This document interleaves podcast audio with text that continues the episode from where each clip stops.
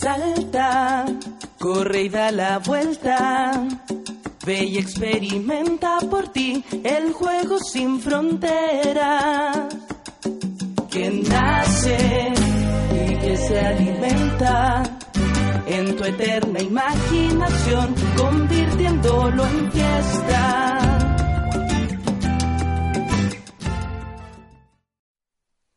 Bienvenido a nuestro nuevo podcast de la Fundación CISEP Psicomotricidad. Recuerden que somos una fundación que trabaja en la protección de derechos de la infancia, eh, creando proyectos sociales y educativos en niños y niñas en situación de riesgo principalmente, a través todos de la psicomotricidad que es nuestra especialización profesional. Ya en otro podcast que viene después vamos a hablar de lo que es la psicomotricidad.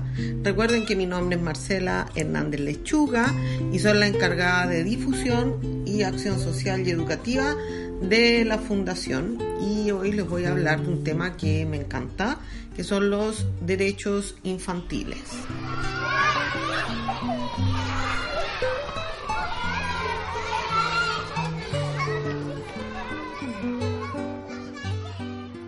La Convención de los Derechos Infantiles fue aprobada el 20 de noviembre de 1989 por las Naciones Unidas y promueve derechos de niñas y niños que son importantísimos porque cambian conceptos como desde que pasan de ser objetos a ser sujetos. Eh, los coloca al centro de toda actividad, coloca la mirada en ellas y ellos y así se elimina este concepto o se comienza a trabajar este concepto del adultocentrismo, que es aquel que todo nace desde el adulto, pensado desde el adulto, sin tener en cuenta a niñas y niños. Ahora, al contrario, se tienen en cuenta, se les escucha y se les atiende. Pero nosotros como país tenemos una premio Nobel que habló mucho antes de los derechos de niñas y niños, que fue Gabriela Mistral, que ya en el año 1927 escribió los derechos de niños en París y los presentó en una ponencia en la primera convención de de maestros, internacional de maestros, que se celebró en Buenos Aires en enero de 1928. Aquí ella ya manifiesta su preocupación por el estado en el que están niños y niñas de nuestro país, por lo tanto, como principal punto, ella manifiesta que la infancia debe ser servida abundante y hasta excesivamente por el Estado. Esto quiere decir que el Estado debe hacer todo lo que está a su alcance y más allá por el bienestar infantil, porque ellos y ellas tienen derecho a ser feliz, derecho a la inteligencia, derecho a la tierra y a la libertad. Por lo tanto, en ese, en ese punto, nosotros también somos pioneros, gracias a nuestra poetisa y premio Nobel Gabriela Mistral. Bueno, en relación a los derechos voy a resumirlos, pero sí contarles que está basado en cuatro principios que son fundamentales que es, eh, ellos tienen derecho a la no discriminación. Eh, nuestro, nuestro foco es el, el interés superior del niño y la niña, siempre, su supervivencia, desarrollo y protección, así también como su participación en decisiones que les afecten. Esto quiere decir que tienen derecho a la opinión, a decidir en autonomía eh, en conjunto con adultos. Bueno, dentro de los subdesarrollos, o sea, sobre los subprincipios, vamos a decir, nombramos los cuatro primeros y ahora vamos a nombrar ciertos derechos que tienen, eh, que yo rescaté porque los relaciono mucho más con la psicomotricidad, que es al desarrollo y a la participación. Nosotros en la psicomotricidad promovemos el desarrollo integral, por lo tanto eh, es un punto que hace que la psicomotricidad sea garante de derecho. Por otro lado, como ya dije antes, el Estado debe garantizar a sus padres y madres o familia, que es un término más inclusivo, la posibilidad de cumplir con sus deberes y derechos. Esto quiere decir que el Estado garantiza la salud, la educación, eh, como tienen derecho al juego, debe garantizar plazas, aire limpio, parques, em, horarios laborales, etcétera, etcétera. Ellos deben crecer y tienen derecho a crecer sanos a nivel físico, mental y espiritual. Por lo tanto, nosotros también, desde la salud mental, se contribuye a garantizar este derecho de em, crecer sano física, mental y espiritualmente. Se les debe respetar su vida privada, por lo tanto. Siempre hay que pedirles autorización, por ejemplo, para publicar fotos, videos eh, en las redes sociales, porque si no, se les coloca en peligro y ellos tienen derecho a opinar si quieren o no aparecer. Esto ataca muchas veces al adultocentrismo, que nosotros creemos que sí ellos quieren aparecer, y la verdad es que no. Sobre todo cuando ellos ya son adolescentes, por ejemplo, donde se les debe respetar su privacidad. ellos también pueden expresarse libremente, deben ser escuchados y su opinión debe ser tomada en cuenta. No, no debemos dejarlo fuera, incluso para, para preguntarles por su ropa, por, por, qué debe, por qué juegos les gusta jugar, por qué implementación debería haber en las salas, cómo deberían ser los colegios. Creo que ellas y ellos tienen harto que opinar. ¿ya? Eh, el juego, como es una expresión libre, también eh, es promovido por la psicomotricidad, por lo tanto, en eso la psicomotricidad también se vuelve garante de derecho. Ya en otro podcast vamos a hablar de lo que es la, psicomotricidad, me parece que es en el que viene, así que no se preocupen. Em, no se les puede maltratar eh, y deben eh, estar protegidos en este sentido siempre. Por lo tanto, debemos ser súper claros y actuar con límites y un encuadre preciso respecto al maltrato infantil.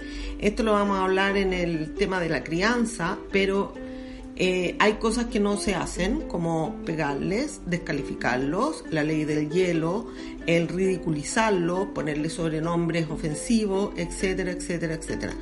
Todo esto está resguardado, por lo tanto no se debe hacer. En otras palabras, está prohibido.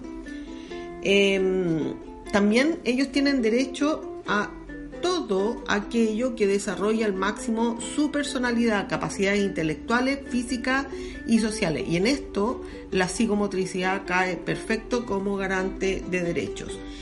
Tienen también derecho a recibir una educación, pero esta tiene que ser de calidad, porque no podemos darle cualquier educación. Tiene que ser una educación gratuita, democrática, laica y que los prepare para lo que es hoy día el mundo y lo que va a ser mañana o, pasado mañana.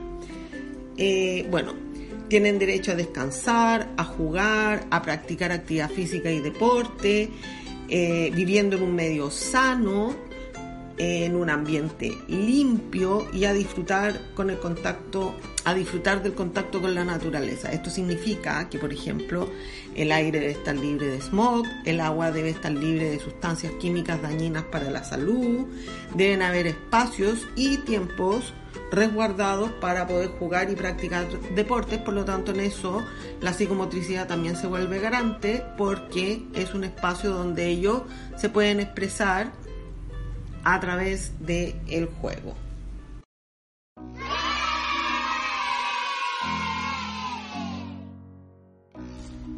Entonces, el desarrollo infantil es un proceso que necesita garantías para que sea pleno desenvolviendo así todo lo que trae en la herencia y que esta herencia le permite adquirir todo lo que en el ambiente se promueve. Por lo tanto, este ambiente eh, debe ser atractivo, preparado y profesional. Em, una, una, de las características que, que hay que observar del desarrollo es que pese a que todos los avances que existen hoy día en en nuestras generaciones, eh, el desarrollo sigue siendo, sigue teniendo los hitos a las mismas edades. Niñas y niños caminan a la, a la misma edad que hace 100 años o que hace 50, lo mismo con el lenguaje, etcétera. Lo que ha cambiado es precisamente el ambiente y que eh, debemos tener súper claro que debe ser igual adecuado para la edad de cada niña y cada niño. ¿Ya? Eh, porque estamos en una paradoja de que los tiempos se dice que avanzan mucho y el desarrollo sigue teniendo los mismos hitos y a las mismas edades. Entonces, debemos ser lo suficientemente preparados como adultos para saber resolver esta paradoja.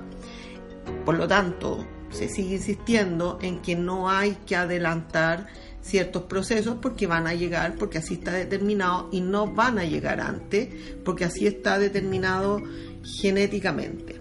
¿Ya? pero sí el ambiente debe estar eh, y está más preparado, está más protegido y existen los derechos, que es un gran cambio que eh, nos propone no fallarles a niñas y niños.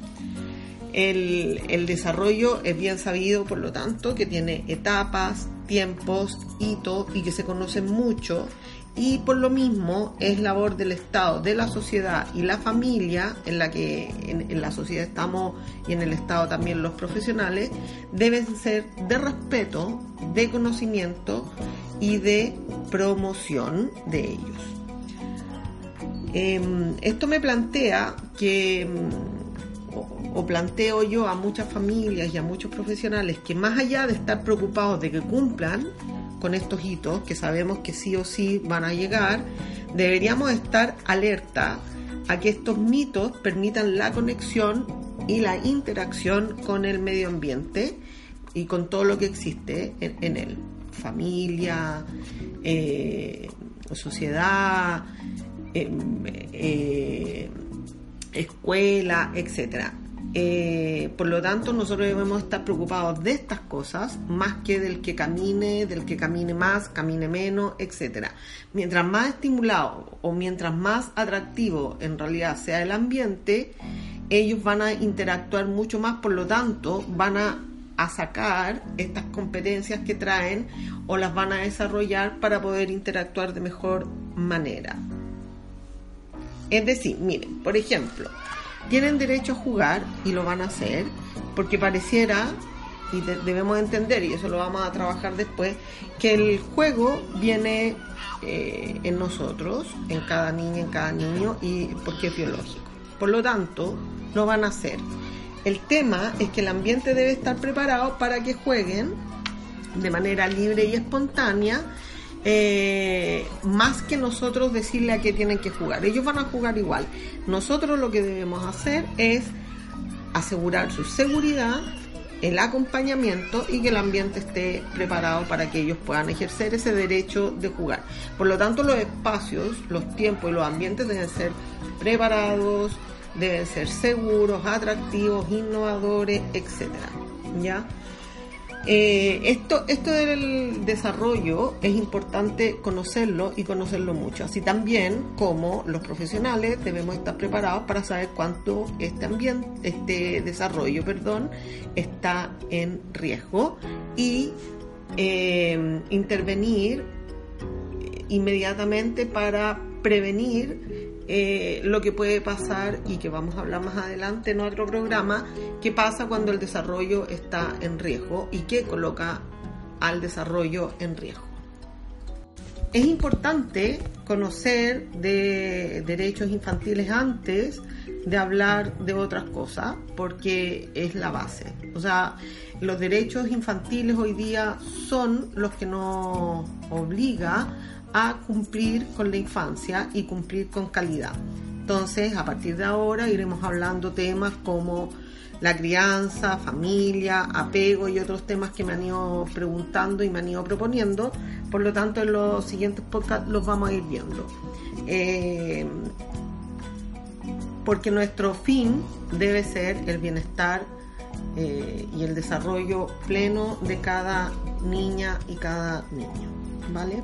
Por lo tanto, nosotros, eh, como los tres garantes de derechos importantes que existen, que son el Estado, la sociedad y la familia, debemos estar muy bien preparados e informados. Pero si llegamos a una sola niña la pena. Y para comenzar a despedirnos, contarles que voy a asistir a, una inversión en psicomotricidad que se va a hacer en Teruel.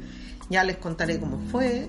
Eh, voy a estar una semana con estudiando, formándome eh, en formación continua, que es lo que debemos hacer en la psicomotricidad. Va a ser una semana. Eh, bueno, es organizada por Alfonso Lázaro y la asociación de la escuela que va a organizar esto. Eh, les voy a dar detalles cuando ya haya vuelto. También contarles la, realización de un seminario en la Universidad eh, Autónoma de Barcelona, que es donde estoy doctorándome. Eh, voy a ir también a, a una charla que, que dará Mirta Chocler, que va a ser en la Universidad de Barcelona. Eh, por lo tanto, sigo cumpliendo con el formarme continuamente y participando siempre de comunicaciones, que es lo que tengo que hacer como doctoranda. ¿Vale? Entonces, hasta, la, hasta el próximo podcast, donde vamos a hablar de psicomotricidad, eh, despedirme y que no se les olvide que todos somos garantes de derechos de niñas y niños para su desarrollo pleno y bienestar.